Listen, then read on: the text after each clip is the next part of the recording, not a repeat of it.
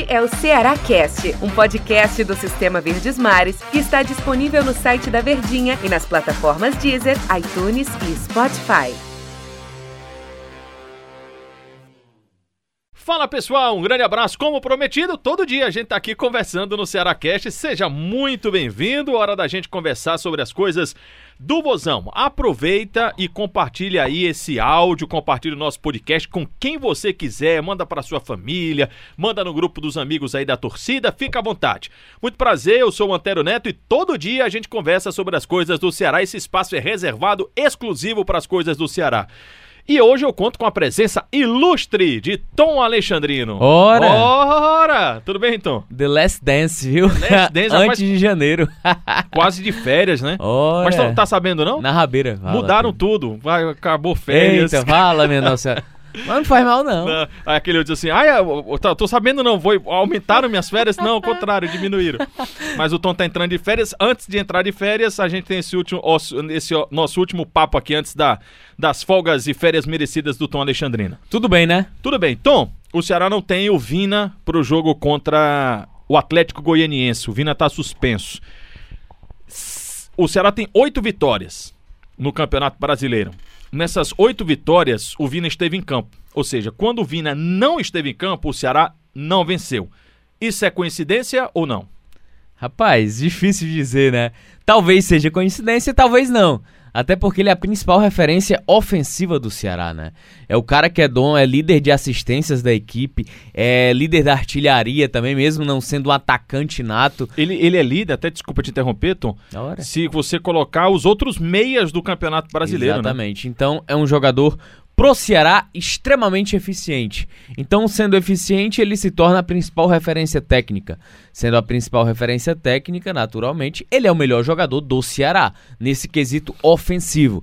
Então, é um cara que vai fazer muita falta porque ele tem uma diferença, já que o Guto dá pra ele liberdade de posição. O Guto não chega pra ele, ó, você tem que voltar pra marcar. Ele não tem essa obrigação. Ele tem liberdade. Se ele quiser voltar pra marcar, ele volta. Se ele quiser na intermedi ficar plantado na intermediária esperando a oportunidade pra avançar no contra-ataque, ele pode. Então, ele é o único jogador do Ceará, do time do Guto Ferreira, que tem essa liberdade de posição pra transitar em todas as áreas do ataque.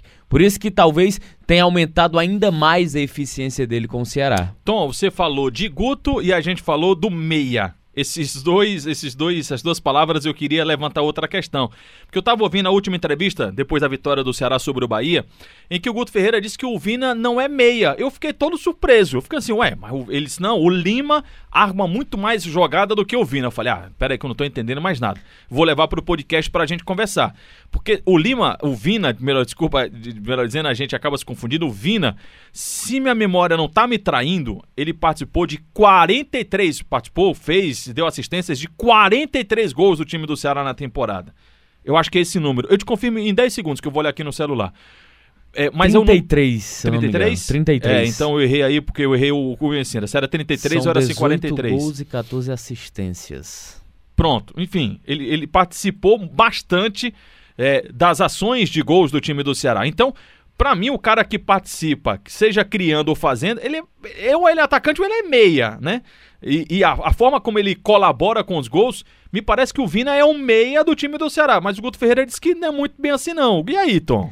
Sabe por que eu discordo do Guto Ferreira? Porque ele se contradiz no próprio discurso dele. Ele fala que o Vina não é um meia, é mais um atacante, e as principais jogadas armadas do Ceará são pelo Lima. Mas ao mesmo tempo, o Vina é o maior garçom do Ceará. E ao mesmo tempo, na própria, eh, na própria resposta do, do Guto Ferreira, ele diz: não, o Vina é o jogador que tem liberdade pra ser o meia, pra armar as jogadas, é um cara que pisa muito na área. Então, na própria resposta do Guto, ele contradiz o que inicialmente ele falou.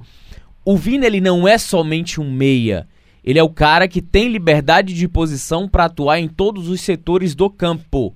A partir do momento que ele se configura apenas como atacante, as jogadas de criatividade do, do Ceará, elas somem. O Lima é um auxiliar de construção de jogadas.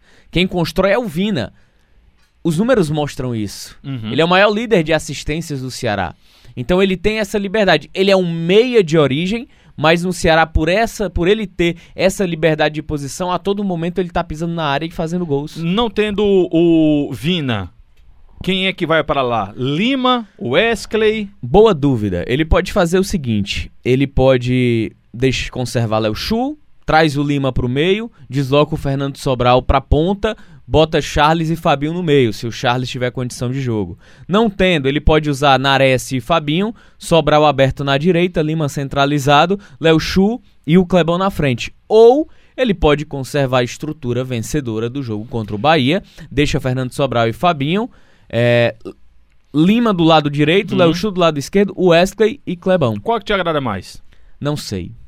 Será que uma, a troca só de um por outro não seria de maior, de mais fácil entendimento, de melhor Exatamente. entendimento? Pois é. Sabe por que, que eu não sei? Porque o Wesley ele não teve uma amostragem maior. Eu tô confiando nele, né? A amostragem do Wesley ela é muito pequena. Elas são de 10 minutos finais em diante. Elas não são de 10 minutos a- pra trás. Então é difícil ter essa confiança. Por mais que ele tenha feito a substituição de colocar o Wesley, eu não sei se seria a melhor opção que ele utilizaria. Ou na pior das hipóteses, ele pode jogar Fernando Sobral e Fabinho no meio, como Sim. aconteceu. Charles continua de fora, né? Leandro Carvalho do lado direito, Lima centralizado, Léo Chu do lado esquerdo e Clebão. Essa eu acho improvável. É, ah, pelo Leandro Carvalho. Exatamente, Eu pelo Leandro improvável- Carvalho. Improvável pelo Leandro Carvalho. Eu ainda acho que ele colocaria o Wesley. Se ele tivesse o Charles, eu acredito que ele faria aquela primeira que você falou. Fabinho, Charles. Aí coloca o Sobral Pra lá direita. pra direita, o Léo Chu na esquerda, o Lima no meio e o Que é o sistema que a gente conhece, que já tá mais Isso. habituado. Porém, com uma semana inteira de trabalho, é que é onde é plantada a dúvida. Pois é, porque a gente não pode acompanhar. Então, o mais é, ágil, na minha opinião, o, o- não vou dizer o básico, não porque não é o básico, mas eu acho que o mais mais simples de você fazer é você tirar uma peça e colocar outra, né? Isso. É, seria, não tem um Vina, aí você vai lá e coloca o Wesley. Wesley. Mas tem o, o da dúvida se o Wesley aguenta começar um jogo como titular. Acho que seria a primeira vez que ele começaria como titular e se ele tem o suporte para aguentar 60, 70 minutos. né? Até porque o curioso, Antero, o torcedor que está nos acompanhando, quando ele teve essa oportunidade de utilizar o Wesley, que era o único jogador entre os meias de origem semelhantes à, à característica do Vina que vinham entrando, ele preferiu botar o Bachola É. como titular. Engraçado. Por todo- isso que é, que é muito delicado a gente opinar e saber. Será que não pode pintar um bachola? Possível, é Pode possível também.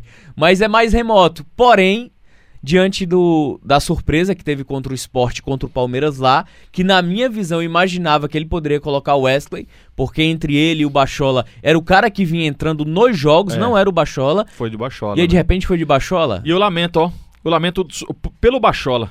também. Porque eu acho que ele é um bom jogador, cara, mas, sabe, não teve aquele. Jogou bem contra o Sport, contra o Palmeiras, como a rotação do jogo ela era maior, ele não estava apto. Por É. quê? Porque ele não estava com ritmo de jogo. Por isso que eu acho que foi uma escolha errada. Preferia ter, que tenha sido o Wesley naquele momento. Vamos deixar o Guto Ferreira quebrar a cabeça, que tem alguns dias aí Eita. pra ele pensar e colocar em campo contra o Atlético Goianiense, que aparentemente é um jogo tranquilo, né? Aparentemente. Aparentemente é um jogo As tranquilo. aparências estão enganando muito nessa Série A de Campeonato Brasileiro. É, se fosse só no Campeonato Brasileiro, Eita. Bom, obrigado, viu? Boas férias, bom descanso. Ora, valeu, foi bom demais. um hein? abraço. Daqui a um mês, aí a gente faz um mês direto você aqui de podcast, que é pra compensar, viu? É mesmo. Ah, é, porque o Daniel vai Até sair porque logo o Daniel em seguida. também entra de férias logo em seguida. Valeu, Tom. Obrigado, Valeu, hein? Antero, foi bom Um demais. abraço.